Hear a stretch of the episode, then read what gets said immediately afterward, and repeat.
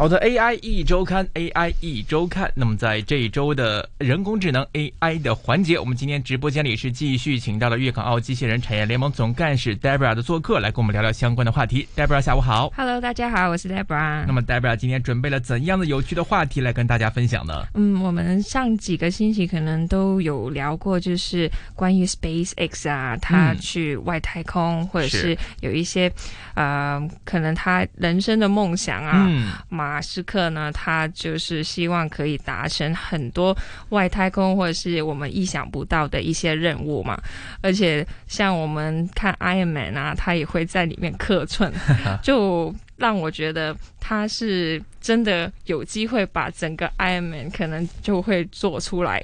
那在二零一七年呢，啊，马斯克呢在第六十八届的国际航太大会里面呢，就展述自己的火星移民计划，就称准备呢利用 SpaceX 火箭呢全球载客，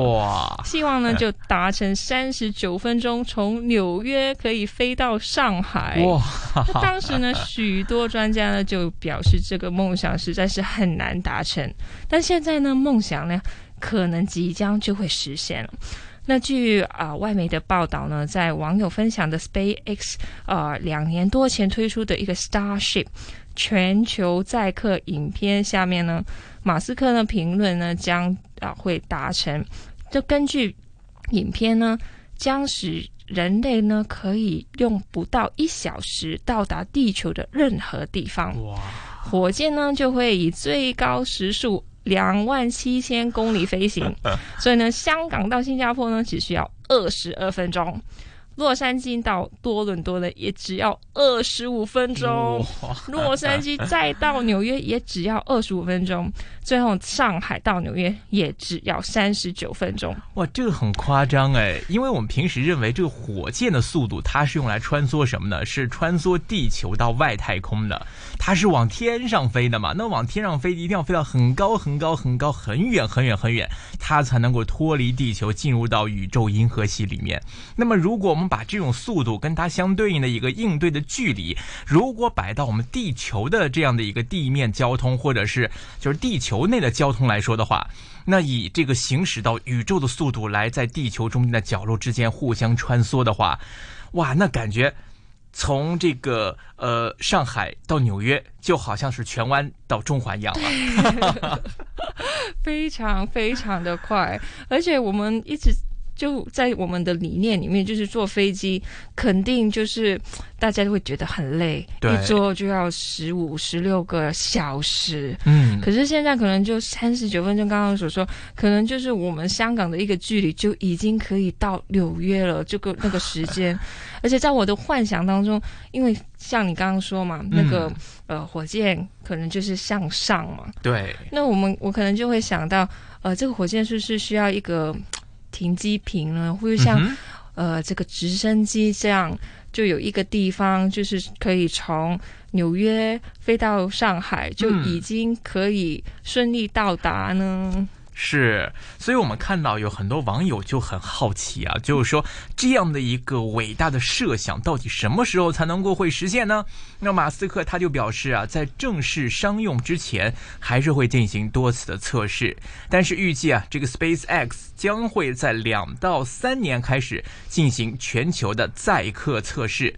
而这也是马斯克的一个终极梦想。所以多年来啊，马斯克一直都希望说要移民火星，移民火星，嗯，而且名下很多公司啊，都和这个疯狂的想法是相关联的，都是围绕着这样一个目标去做相关的工作的。所以啊，Space X 发射火箭，那自然不必说，那都是要去穿越到外太空的这种载体运输设备，你更不要说你在地球之间的几个地点之间互相穿梭，那肯定就是小菜一碟的这种感觉啊。对啊，而且呢，在它的官网官网介绍里面呢，就设计呢，就为运送乘客还有货物呢到地球轨道、月球、火星以及更远的地方。那新兰呢，它这个设计的一个类似火箭呢，将是以有史以来的最强大的运载火箭，能呃携带呢超过一百公吨啊载荷进入地球的轨道。嗯，而且呢，它呃，这个呃，这个呃外形呢，超重呢是超大功率的助推器，然后呢功用呢是将星缆将啊入送啊地球的轨道，然后呢脱离星缆并落回地球。如果没有它的辅辅助呢，星缆呢就需要更大的推力以及燃燃料啊消耗来抵抗万有引力。嗯，而且呢，大家也会想，哎，我们可以通过这种 Starship，就是星舰或者叫宇宙飞船好了，那么希望通过这种东西来实现客运的同时呢，哎，它其实是不是也可以进行货物运输呢？像我们看这次的这个星舰呢，就跟目前的这样的一些太空船一样，它有两个版本。它分一个客运版，还有一个是货运版，所以它这个最大特点啊，就是这个货运版当中，它有一个自动抛射系统，不仅是可以运输货物，而且还能执行定点的抛投。那除了会发射卫星和运送货物到太空站这些兼职工作之外呢，它还可以这个在其他行星之间、地球之间。来进行往返，比如说，诶，它可以把地球的物资运送到宇宙，运送到其他行星去，或者把其他行星的土壤样本呐，其他的一些东西 来运回地球，或者说，比如说地球某个地方发生一些灾难，那么我们可能需要及时的一些援助啊、救援物资的配送，都可以通过这样的一个装置或者是宇宙飞船来进行达成，或者说去到一些非常极端环境、其他运输工具很难到达的某一个定点的这种地方。哎，都可以通过它的这种直接的抛射，把它指定送到具体的地方，可能中间也不用有人员在中间，在飞船上进行一些操作，只要在原地等待接收就好了。两边有人员在互相在这个发射跟到达的地方等待就可以了。所以想想这样一个运载工具、运载的这个宇宙飞船，如果真的能够在未来实现的话，它真的可以大大改变人们的这种。呃，怎么说呢？出行方式可能还未必至于完全改变，但是最起码可以改变我们极端环境、极端条件下的这种运输距离的这种时间成本。那么，可能伴随着它一路路的发展，成本一路路的降低，一路路的普及，将来真的有可能会成为这个人类中。真的是我们都有机会体验到的一种交通运输的模式啊！对啊，而且我觉得马斯克真的很厉害，因为他常常就说要把人送去火呃火星嘛。对。然后现在即使没有，先不要去火星，可是真的可以用火箭做成一个交通工具，然后把人送达不同的地方。我们觉得可能要。你你看，我们坐飞机可能从啊出门口那一刻，我们要去等巴士，或者是要等飞机，因为我们 check in 啊，或者是就登记的时候，也要花两到三个小时嘛。嗯，其实我们从香港去纽约，可能要花整整两二十四小时，嗯，才可以到达。是，可是呢，就在啊，我们去啊去啊被啊问到啊马斯克对于星际太空穿梭的期望的时候，他就说。可能希望呢，到二零三零年，嗯，可以把一千个人送到火星，然后到二零五零年呢，可以变成一百万。也就是说呢，要达成目标呢，星际太空啊，这个穿梭呢，平均每天要三个航班，每年呢就有一千次的航班，每个航班呢载荷超过一百吨，然后也要有十艘太空船太空梭，每年呢就能将百万吨载荷送上轨道。我觉得他就是一步一步的。呃，去完成他的，我们觉得真的是很疯狂的一个想法。对。可是就是慢慢慢慢从火箭成为我们的交通工具，然后到我们真的可以踏住火星，嗯，就让我觉得人生就是要这么疯狂，然后要疯狂的时候也要。真的踏踏实实的做一些呃科研啊，然后真的把梦想去达成。是，而且我觉得当中呢，其实有两点特别值得大家去留意或者关注一下。首先呢，就是它是一个一。穿梭宇宙为目标的这样的一个飞行载体，那么在地球穿梭肯定是轻轻松松小菜一碟。可能它在进行宇宙的这种成建制的规模运营之前，可以先拿地球来试一试吧。嗯，那我去火星之前，我的航班的这样的一个难度啊、距离啊、燃料需求啊，可能会比在地球上需要的更大。那我在地球上面先运营好了。说不定之后会给他在火星之间的一些传输会提供更多的经验，所以有机会在地球之间可能会更先看到有些成果出来。另外一个就是呢，大家留意了，其实马斯克代表特斯拉呢，它其实只是一间私人企业，它其实并不是像我们所说的像美国太空总署啊，或者是某个航天局啊，政府官方机构可以动用国家资源去投资建设研发的。对对对，他以一己之力，然后可以。通过一家自己的公司然，不说自己的，或者说就是这样的一间公司企业的形式，去达到这种政府跟国家层面都很难实现的一个高度的话，那确实我觉得确实是非常了不起一件事情。所以大家看到在美股方面，特斯拉为什么那么火，股价破一千这样的一个记录，一年升一倍多这样的一个速度，去火箭般的一般的这样的一个股价升幅，其实大家可以想象到，去多观察到，或者说给予特斯拉更多的想象空间。可能是目前我们看到市场资本方面对于它的一个投资观点逻辑所推生出来的一个股价方面的反应跟结果。其实除了像 Space X 之外，我们也知道，那么 Tesla 它最主要可能还是电动车方面。它在电动车方面的一些成绩也是引以为傲，因为在世界很多地方，其实大家一提到电动车，可能第一个就会想到特斯拉这个牌子。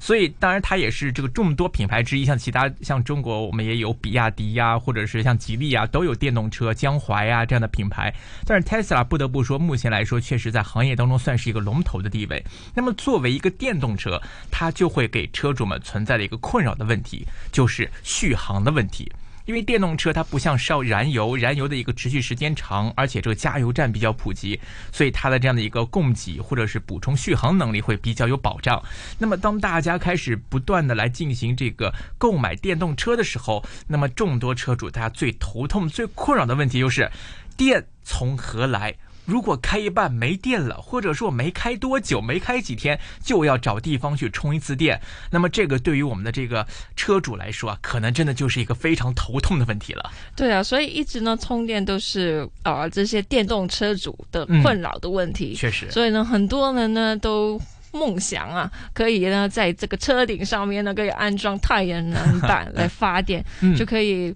完全不用停下来去充电，而且呢，达成呢能源永续。嗯，那荷兰呃新创的 Lightyear 呢，最新的研究呢，就成功将这块太阳能板装到 Model Three 上面。嗯，一起呃就就我们就可以看一下它的效果到底是怎么样呢？那它这个 Lightyear 呢，这个呃荷兰公司呢，一直呢就在研发车用太阳能。发电系统，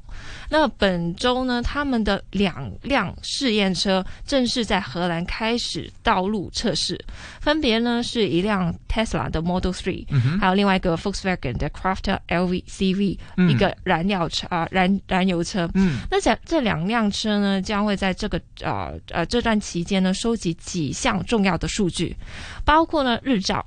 雷击、防水。以及路面震动以及也跟太对于太阳能板的效率的影响，那对 light ear 呢未来的产品发展呢提供了最关键而且真实的世界数据。那它在呃两辆车上呢使用的太阳能板呢？呃，来自 SunPower Mass Massion 的面板，最好的发电效率呢，就是每平方公尺两百两十两呃二二百二十瓦，嗯，差不多呢，就是这次测试车使用的面积。如果呢，全车顶呢都装上这样类似的太阳能板呢，大概就可以到。两平方公尺，换句话说呢，它每个小时呢就能产生最高电量大约是四百四十瓦。哇哦！所以呢，Model Three 呢，行驶每公里呢需要消耗的电量呢大概就是一百六十瓦。所以如果这辆呃车呢在烈日直射下暴晒一小时呢，它就可以帮你增加大概两点五公里的续航力。那听起来呢好像还蛮没有用的，可是呢，反而呢，呃。它在这个燃料车上呢，可以能帮车主呢补一些电池。那在使用车电系统的时候呢，可以安心一点，像是停车监视跟忘记关灯之类的。那赖伊尔呢的梦想呢，就是打造呃全太阳能车顶的电动车。可是呢，就横在面前的门门栏呢，就是太阳能板的效率目前呢完全。不呃就不能够完全满足电动车需要的电能。嗯，那想要达成全太阳能警戒呢，他们呢就必须大幅提升太阳能板的效率。那同时呢，也要减少车辆的消耗啊，包括。啊，减重啊，减动力啊，还有更好的空气啊，就是空气动力设计等等。确实啊，这个我觉得这又是一个非常大胆的一个设想了，因为大家其实要看到这个太阳能啊，其实也是被这个各方啊不断是用来提倡应用的一个新能源方面。那么包括其实像政府方面，我记得也是有去鼓励这个民间，大家在很多村屋啊，我们可以加进一些太阳能板，然后呢去进行一些补贴，然后或者是政府向你购买这些资源，其实这都是一些体验。所以我们虽然。目前来看啊，它这个太阳能板的所能够吸收到的这样一个电量，对于我们电动车的消耗来说，未必说就是能达到百分百自给自足，只能说是一个杯水车薪。但是有几个方面哦，那可能当我们的汽车在外面行驶过程中突然没电的时候，那么这个时候太阳的一些暴晒，或者说这种临时去补充的一些电量，是否就是能够？把这个汽车从这个危险的环境中及时扭转过来，对啊，就是救他一命啊，救他一命啊，对啊，而且某种程度上也算是增加了一定程度上增加这些的续航，而且在这样的一个趋势，我们可以看到，那我们将来的汽车设计生产上有没有机会，我们直接的暴露面？都会是这种太阳面板，比如说车的引擎盖呀、车顶啊、后备箱盖啊，都是这种呃有太阳能板的这样的一个设计，那会增加这种太阳能的吸收率啊之类的。我觉得这一块其实也是在为这个电动车的更全方位的这样的一个能量收集，或者说是它的可用性，都是一些正面帮助，就有。聊胜于无嘛，最起码。对啊，我就觉得好像马斯克这样，就是有计划的一步一步去达成。然后虽然看似现在是没有，就是完全能够替代，对对对对。可是呢，呃。逐步逐步来的话，就可以达成我们就是很疯狂的一些想法了。是，所以听完这么多关于马斯克跟特斯拉方面的消息啊，我想很多人可能跟我一样，都在心里在盘算这个特斯拉的股价到底是有哪些诱因把它推到这么高的一个高位的。那么，确实，新兴科技方面永远是要掌握在最前端，才能够去判断到一个公司的价值，也才能把握到一个市场的方向。好的，今天今天非常感谢这个特斯呃，这个不是特斯拉了，是 Tebra 给我们带来关于很多特斯拉。方面消息的分享，那么今天节目时间也就先到这里，那么我们下周时间再会，拜拜，拜拜。